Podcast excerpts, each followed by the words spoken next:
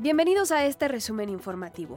Donald Trump comparecerá hoy ante una jueza en el Tribunal Federal del Distrito de Columbia para la lectura de cargos por el intento de revertir los resultados de las elecciones presidenciales del 2020.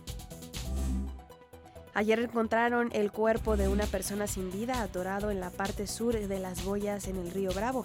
Autoridades del Departamento de Seguridad de Texas notificaron al Consulado de México en Eagle Pass y el Grupo Beta rescató a esta víctima.